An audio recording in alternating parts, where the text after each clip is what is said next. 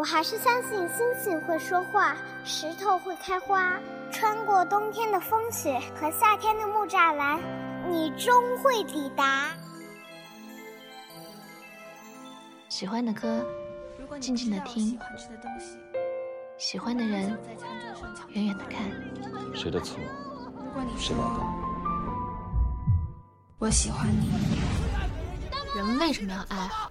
因为蠢。爱对了是爱情，爱错了是青春。青春如酒，成长正酣。文字女巫饶雪漫，用声音拥你入怀。喂，我是雪漫。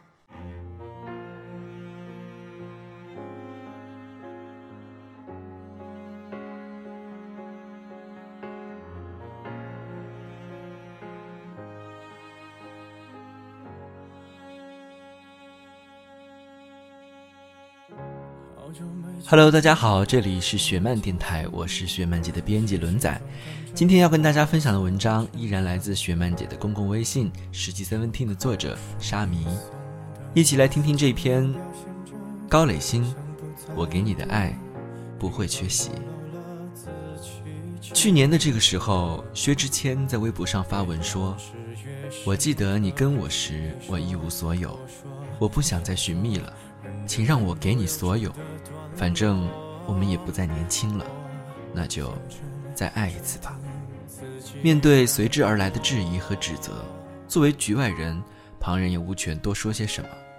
只是当风波平息后的一年，也就是现在，一如当年十年之约的演唱会上，他答应给高磊鑫唱的那首《安河桥》，薛之谦再次用实际行动证明，爱情会迟到，但绝对。不会缺席。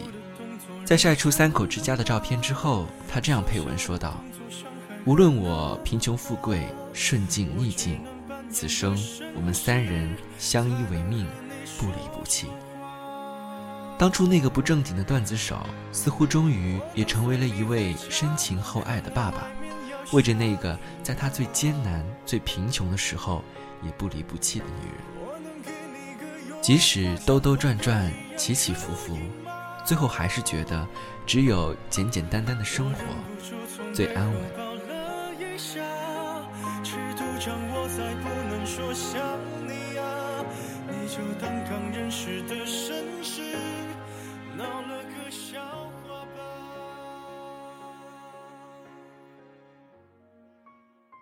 我想起曾经看过的一句话。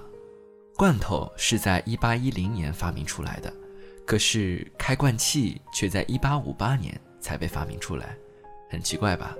可是有时候就是这样，重要的东西有时也会晚来一步，无论是爱情还是生活。我有一个朋友叫小芝，关于小芝手上的戒指，据她自己说，故事发生在那个吵完架后仍然相互拥抱着睡了一晚后的清晨。翻身的时候，他睡眼惺忪地感觉到他的一只手在床头的柜子里摸索。片刻之后，他掏出一个包装精致的盒子，举在小芝面前。也许那天的清晨，从窗帘缝隙中透出的光，并不足以把一切都照亮。可是小芝就是鬼使神差地觉得，他真是个美好的人啊，就像在宇宙里孤独地游走了万年而相遇的人，只身奔赴，仅仅为了。他一个人而来，虽然他知道在这之后，对方的洁癖还是会不时的惹得他抓狂，对方玩命的工作起来还是会忘了回他信息，在他的无效抗拒后，他做的菜依旧清淡，他仍然不善言辞，哪怕本来是浪漫的场景，拿着，要不要都买了，反正是给你的。要知道他在说出这句话的时候，丝毫没有意识到自己是在求婚。而且还是在小芝没有睡醒的情况下，可是偏偏戒指戴在小芝的无名指上，大小刚刚合适。我们的一生会遇到八百二十六万三千五百六十三人，会打招呼的是三万九千七百七十八人，会和三千六百一十九人熟悉，会和两百七十五人亲近，但最终都会失散在人海。也许能陪在身边的那一个人，能陪自己走到最后的那一个人，并没有出现在十七岁的时候轻易为另一个人哭红了眼的盛夏，也没有等候在为职场焦头烂额还要疲惫奔赴的公交站，甚至都没有出现在你准备好妥协放弃的时候。但是他又来了，来的猝不及防，或者说是命中注定。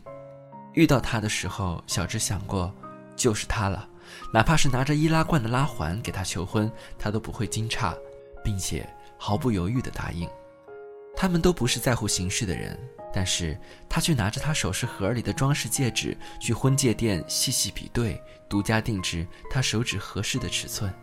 小芝说：“然后我就成为了有夫之妇了，开始愉快地踏入婚姻的坟墓。”说这些的时候，小芝是真的快乐，那种由内而外的对未来的憧憬是美好而坚定的。只因为知道未来不管多凶险或者曲折，都会有那样的一个人在身侧陪着。爱需要仪式感吗？比如声势浩荡的宣扬，或者热烈震撼的记忆，亦或是淡如止水的爱意？我想，如果本质都是因为爱情，以对方的习惯和喜欢的方式对他好，那便没有高低贵贱之分。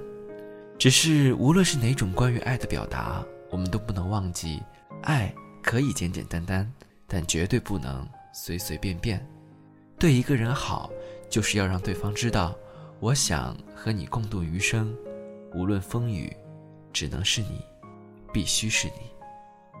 好了，今天的分享就到这里了。如果你也有有趣的文字想和我们分享，欢迎在雪漫姐的公共微信“十七三分听”下留言，我们会及时回复。